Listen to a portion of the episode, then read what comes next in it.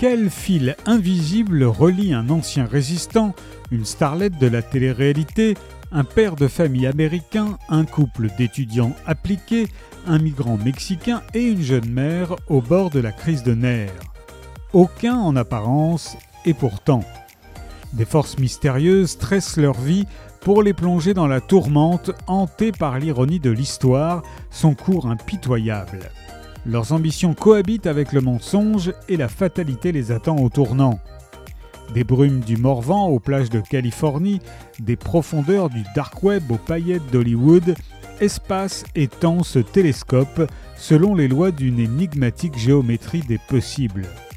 Dans ce deuxième roman, audacieux et addictif, Édouard Jousselin confirme son talent de narrateur après Les Cormorans publiés chez Rivage en 2020. Sous sa plume se déploie une œuvre monde foisonnante, chronique vertigineuse de notre époque.